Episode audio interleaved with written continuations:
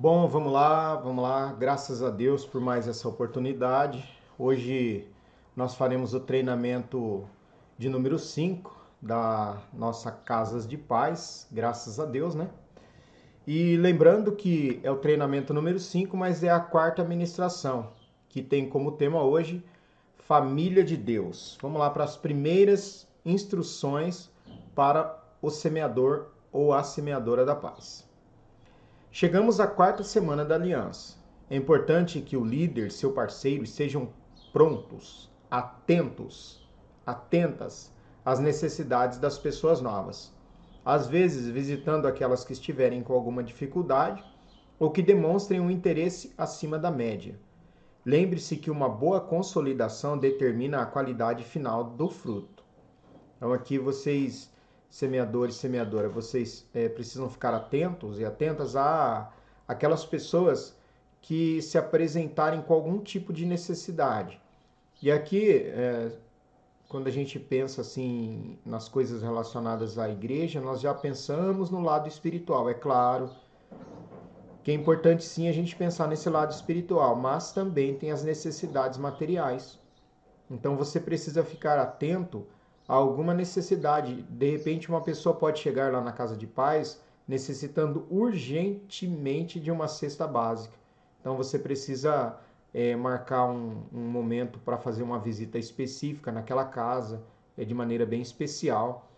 E, e outra coisa, é preciso prestar atenção em, em alguém que tiver com algum interesse acima da média. O que, que significa? Há pessoas que é, são líderes, líderes natos né?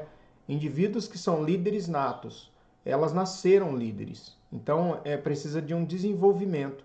Essas pessoas você vai encontrar na sua, na sua casa de paz. E aí você precisa investir nessas pessoas, né? já pensando no futuro. Então, essas pessoas que apresentarem um interesse acima da média, você dá uma atenção para elas, tentando verificar o porquê daquilo, tá? É, porque é, a consolidação ela se dá dia após dia. E o produto final, a qualidade final do fruto, vai depender dessa consolidação.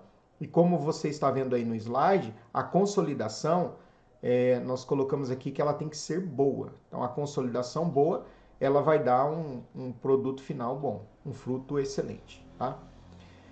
Nesta primeira ministração, Nesta, desculpa, nesta ministração de hoje, vamos aprofundar dois assuntos: família de Deus e obediência. O texto bíblico base para a nossa meditação nessa semana é Marcos, capítulo 3, versículos 21, 20 e 21, é, versículos 31 e 35. Eu coloquei aqui ó, num slide apenas, numa, numa tela aí, para facilitar a sua vida, tá?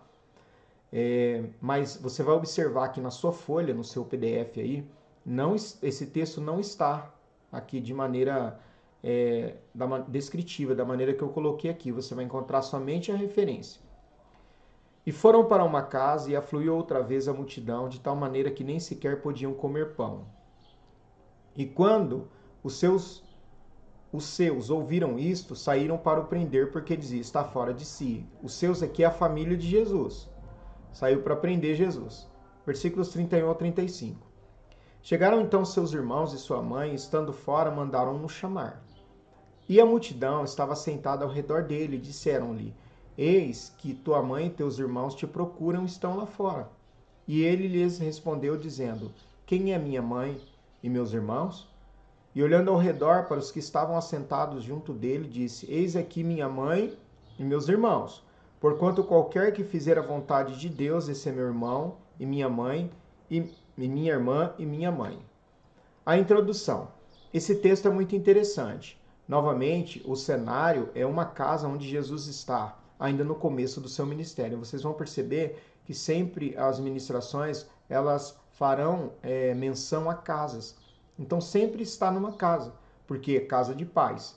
E agora Jesus está no começo do seu ministério e o cenário desenvolvido para essa ministração é a casa.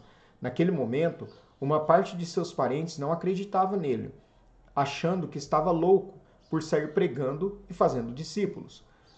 Jesus aproveitava esse contexto para falar sobre um tema bem importante.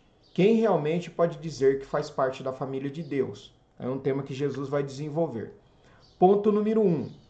Conquistar nossas famílias para a fé, às vezes, é um desafio que exigirá de nós firmeza e perseverança. É, as pessoas, é, às vezes, nós cristãos, né, mesmo dentro da igreja, nós temos essa dificuldade de ver o quanto é difícil. Parece que a gente fala de Jesus para todo mundo, mas quando se trata da nossa família, a gente tem dificuldade. E isso exige fé. É um grande desafio.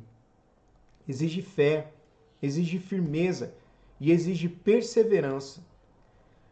No começo do seu ministério, aos 30 anos, nem mesmo a família de Jesus cria nele como o Messias. Messias aqui está entre parênteses o enviado de Deus. O significado da palavra Messias é o enviado.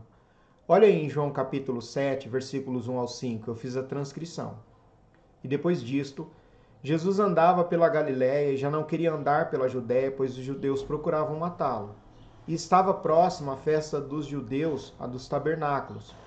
Disseram-lhe, pois, seus irmãos: Sai daqui e vai para a Judéia, para que também os teus discípulos vejam, vejam as obras que fazem. Porque não há ninguém que procure ser conhecido que faça coisa alguma em oculto. Se fazes estas coisas, manifesta-te ao mundo, porque nem mesmo seus irmãos criam nele a, a gente dá uma olhada nesse texto, né? Nós olhamos nesse texto e, e a impressão que temos é que os irmãos de Jesus estão incentivando Jesus. Mas não é verdade. Eles não, não estão incentivando Jesus. É aqui é uma atitude de incredulidade por parte deles. Porque o versículo de número 5 diz que nem eles acreditavam em Jesus. Olha a, o desafio de Jesus aqui. Muitas vezes enfrentamos esse problema ao assumir a fé. O que faremos? O que faremos desistir? O que faremos? Desculpa, desistir? Vamos desistir? Jamais. Devemos nos manter firmes, seguros em nossa aliança com Deus. Atos capítulo 16, versículo 31, é um texto é, que Paulo fala ao carcereiro, né? Crê no Senhor Jesus Cristo e será salvo tu e a tua casa. O carcereiro diz: e agora o que, que eu faço? Paulo fala: crê no Senhor Jesus Cristo e será salvo tu e a tua casa. Então, a palavra desistir não existe aqui no nosso vocabulário quando se trata de pregar a palavra de Deus à nossa família. Esse foi o segredo de Jesus, não desistir. Ele permaneceu fazendo a vontade do Pai. No final da sua vida, sua família já acompanhava na fé, e até o seu irmão Tiago se tornou um dos grandes líderes da igreja primitiva. Está lá em Gálatas 1,19. E não via nenhum outro dos apóstolos senão a Tiago, irmão do Senhor. Tiago se torna um dos grandes líderes da igreja primitiva porque Jesus não desistiu do seu irmão. Ponto 2. Para Jesus, sua família são os que entram na casa, envolvem-se, interagem. Marcos 3, 31 e 34. Chegaram então seus irmãos e sua mãe, e estando fora mandaram-no chamar. E a multidão estava sentada ao redor dele e disseram-lhe: Eis aqui tua mãe e teus irmãos te procuram, estão, estão lá fora. E ele lhes respondeu, dizendo: Quem é minha mãe e meus irmãos? E olhando ao, em redor para os que estavam assentados junto dele, disse: Eis aqui minha mãe e meus irmãos. Jesus considera como membros de sua família as pessoas que eh, se envolvem com ele as pessoas que interagem com ele, que estão ali dispostos a ouvir a Jesus. Esta é a família de Jesus. A marca da família é relacionamento, interação. É preciso interagir, cooperar, amar, estar dentro do coração, de corpo e alma. Não existe família que não se envolve. Quando Jesus reage assim, sua intenção não era desprezar seus familiares naturais, mas mostrar que aqueles que priorizam relacionar-se com Ele se tornam também prioridade em seu coração. Lindo isso, não é?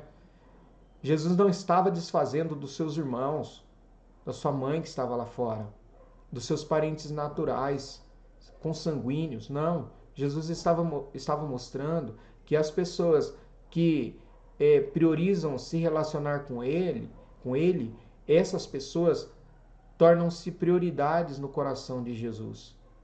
Nós colocamos aqui uns textos, né? Efésios 2, 13 ao 15 e também Efésios 2, 17 e 19.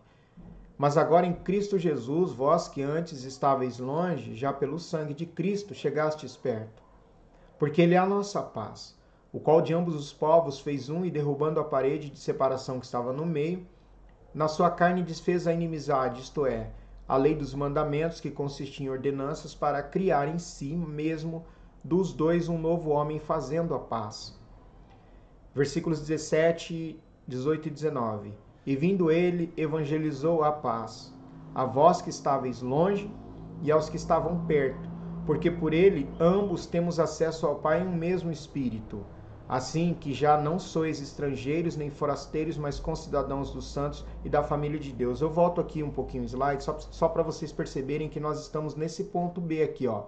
Quando Jesus reage assim, sua intenção não era desprezar seus familiares naturais, mas mostrar que aqueles que priorizam relacionar-se com ele se tornam também prioridade em seu coração. Esses textos aqui, eles mostram que Jesus traz a paz àqueles que estão longe, que não estão perto. E ele faz, através do seu sangue, apenas um povo, trazendo essa paz. Aquela lei, que era uma parede entre gentios e judeus, agora ela já não existe mais, porque Jesus derruba a parede da inimizade e faz dos dois povos apenas um povo, o seu povo, e traz para perto de si. Aí ele termina dizendo que agora nós não somos mais estrangeiros nem forasteiros, mas cidadãos juntos com os demais santos, com cidadãos dos santos, cidadãos juntos e da família de Deus. Lembra, lembra que o tema hoje da nossa ministração é família de Deus. Embora em geral as pessoas pensem que todos são filhos de Deus, a Bíblia nos ensina que só nos tornamos filhos de Deus quando recebemos Jesus como Senhor e Salvador de nossas vidas. Olha que ponto interessante. É, é bem importante você saber é, pensar como você vai explicar isso lá na sua casa de paz porque para não ser ofensivo à pessoa, de maneira a desfazer da pessoa. Você é uma criatura, você não é não é essa a questão. A questão é que nós só nos tornamos filhos de Deus quando nós recebemos a Jesus Cristo como nosso único e suficiente Salvador. Isso já basta. A pessoa já vai entender. Não é? É tão é tão assim constrangedor quando as pessoas falam assim, você já deve ter ouvido isso no púlpito, as pessoas dizem assim: Eu quero saudar os irmãos com a paz do Senhor e aos ouvintes com uma boa noite de salvação. Poxa, que distinção! A pessoa já se sente é, desprestigiada, ela se sente é, colocada de lado. O evangelho é um evangelho que traz para perto. Mas é preciso ficar claro, e não é não é o que a gente fala, é o modo como a gente fala. Nós podemos falar a mesma coisa de maneira diferente. Eu posso falar uma coisa de uma maneira ofensiva e essa mesma coisa de maneira mais tranquila. Então eu não preciso dizer para a pessoa, olha, você é uma criatura. Não, você vai dizer para ela, olha, para você ser filho e filha de Deus, você precisa aceitar a Jesus Cristo como teu único e suficiente Salvador. Ah, tem um texto aqui de apoio. João 1, 11 ao 13, versículos 11 ao 13, olha aí. Veio para o que era seu, e os seus não receberam. Mas a todos quantos o receberam, deu-lhes o poder de serem feitos, o quê? Filhos de Deus, aos que creem em seu nome. Então, a quem Jesus deu o poder de serem feitos filhos de Deus? Aos que creem em seu nome, os quais não nasceram do sangue, nem da vontade da carne, nem da vontade do homem, mas de Deus. Ó, não é por sangue, não é por carne, nem por homem, mas por Deus. Quando que alguém nasce pela vontade de Deus? Quando essa pessoa crê em Jesus. Acreditar em Jesus. 3. Uma característica inconfundível daqueles que fazem parte da família de Deus é a obediência. A verdadeira família de Jesus é composta por aqueles que fazem a sua vontade. Eu tenho uma Marcos 13:35 que depois você pode dar uma lida lá, ela faz parte da nossa leitura base, né, do texto de apoio, mas aqui em Mateus 12:50 diz assim, olha, e no, está lá na, no, no arquivo, no seu PDF, está dizendo assim: Porque qualquer que fizer a vontade de meu Pai que está nos céus, este é meu irmão, irmã e mãe. Muitas pessoas têm fé, dizem amar a Jesus, mas não se submetem a ele. São pessoas que falam assim, ó, eu tenho fé, eu amo a Jesus, mas não faz a vontade dele. Isso é amor? Pode ser obediência cega, mas não é relacionamento. Jesus disse em Lucas 6,46: E por que me chamais Senhor, Senhor e não fazeis o que eu digo? É uma pergunta. Essa pergunta exige uma resposta. Qual é a resposta? A resposta é: vocês me chamam de Senhor, não faz o que eu digo, então não precisa me chamar de Senhor, não devem me chamar de Senhor. Ou seja, quem me chama de Senhor deve fazer a minha vontade, a vontade de Jesus. Aí a pessoa pode perguntar para você lá na casa de paz, mas qual que é a vontade de Jesus? É obedecê-lo? Conhecer a sua palavra? Ter um relacionamento com ele? Essa é a vontade de Jesus. Peça para ela ler a Bíblia. Segunda, segundo a Bíblia, esta fé é morta, desculpa. Segundo a Bíblia, esta fé é morta, não tem nenhum, não tem nenhum poder ou não tem poder algum. Tiago 2,17 diz assim: Assim também a fé, se não tiver as obras, é morta em si mesmo. A fé sem obras é morta. Ponto 4. A promessa de Deus para nós são as promessas de Deus para nós são incondicionais. Desculpa, são condicionais. Depende de, dependem de nos alinharmos com sua vontade. Então as promessas de Deus para nós são condicionais. Dependem de nos alinharmos com a sua vontade. Eu vou fazer uma leitura aqui de Deuteronômio, capítulo 28, versículos 1 ao 9. E será que, se ouvirdes a voz do Senhor teu Deus, tendo cuidado de guardar todos os seus mandamentos que eu hoje te ordeno, o Senhor teu Deus te exaltará sobre todas as nações da terra. E todas estas bênçãos virão sobre ti e te alcançarão, quando ouvires a voz do Senhor teu Deus. Bendito serás na cidade, bendito serás no campo. Bendito o fruto do teu ventre e o fruto da tua terra, e o fruto dos teus animais, e as crias das tuas vacas e das tuas ovelhas. Bendito o teu cesto e a tua amassadeira. Bendito serás ao entrares e bendito serás ao saíres. O Senhor entregará feridos diante de ti os teus inimigos que se levantarem contra ti. Por um caminho sairão contra ti, mas por sete caminhos fugirão da tua presença. O Senhor mandará que a bênção esteja, esteja contigo nos teus celeiros e em tudo o que puseres a tua mão, e te abençoará na terra que te der o Senhor teu Deus. O Senhor te confirmará para ti como um povo santo, como te tem jurado quando guardardes, guardares os mandamentos do Senhor teu Deus e andares nos seus caminhos. Tudo de bom, tudo maravilhoso, exigindo daqueles que querem tudo isso duas atitudes. Olha aí, versículo 9. Vamos ler de novo? O Senhor te confirmará para si como povo santo, como te tem jurado. Vírgula. Quando? Primeiro, guardares o mandamento do, os mandamentos do Senhor teu Deus. Esse é o primeiro ponto. Guardares os mandamentos do Senhor teu Deus. Segundo ponto, andares nos teus caminhos. Guardar e praticar. Guardar e praticar. Guardar e praticar. Guardar e praticar.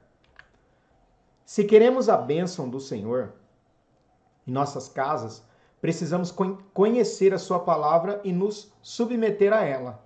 Incentive a partir de agora, sempre, né?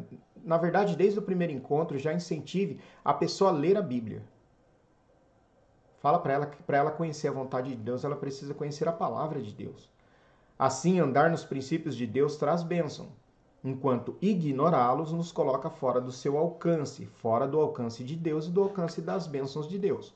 Conclusão: fazer parte da família de Deus é um dos primeiros passos para abençoarmos nossa família. Como que eu abençoo a minha família? Eu abençoo a minha família fazendo parte da família de Deus. Ainda que no começo a nossa fé seja rejeitada por alguns membros da nossa família, se perseverarmos, como fez Jesus, veremos nossos queridos se achegando a Deus e sendo alcançados pela bênção. Pode ser que num primeiro momento você precisa deixar claro isso lá para o pessoal das suas casas de paz. Pode ser que num primeiro momento os membros, outros, os demais membros da família até rejeite essa pessoa que está abrindo a casa dela. Para entrar numa casa de paz, um semeador da paz. Então você precisa mostrar para ela o seguinte: olha, no começo pode ser que vai ser um pouco difícil. Alguns parentes até vão achar meio estranho, tal, vão olhar para você diferente, agora querendo ser crente, vai abandonar a nossa religião de tantos anos, a nossa tradição. Você tem que explicar para ela, para ela ir com jeito, falando: não, eu não estou abandonando a nossa tradição, também não estou mudando de religião, eu só estou tentando permitir que Jesus esteja aqui na minha casa. A minha vida está melhorando, está mudando e vai mostrando isso para ela. Porém, a principal lição que aprendemos hoje é que a obediência é a marca que autentica a nossa fé e nos coloca na posição de filhos de Deus. Obedecer. Instruções finais ao líder, ao semeador ou à semeadora da paz. Hoje, além de orar pelos milagres que cada um precisa em sua casa, o líder deve ministrar sobre os que reconhecem alguma dificuldade para obedecer a Deus.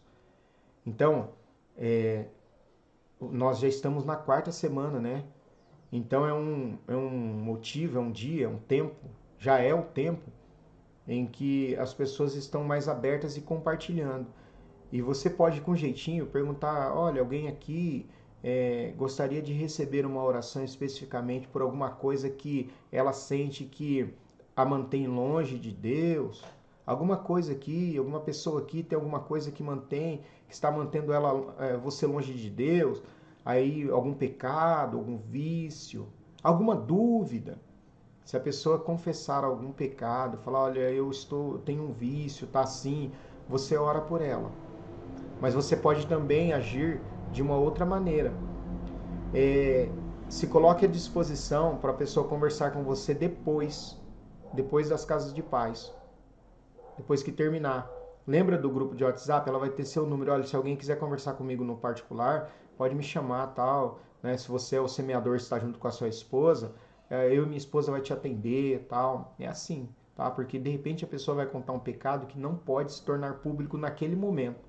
É um pecado particular, então precisa ser tratado de maneira particular. Pecado público se trata de maneira pública, pecado particular de maneira particular. No entanto, se a pessoa vai confessar, o ato de confessar é muito difícil e é demorado. E a pessoa foi convencida pelo Espírito Santo. Nós não podemos estragar esse momento com pressa, sendo afobado e expondo a pessoa. Jamais isso pode acontecer. Tem que ter muita discrição. Trate isso com bastante cautela. É importante dar oportunidade para as pessoas se abrirem e também aproveita o tema Família de Deus para incentivar aqueles que nunca foram ao templo a irem no próximo fim de semana conhecer a igreja. Olha, você vai é, estimular a pessoa a ir a ir para o culto é, no próximo final de semana.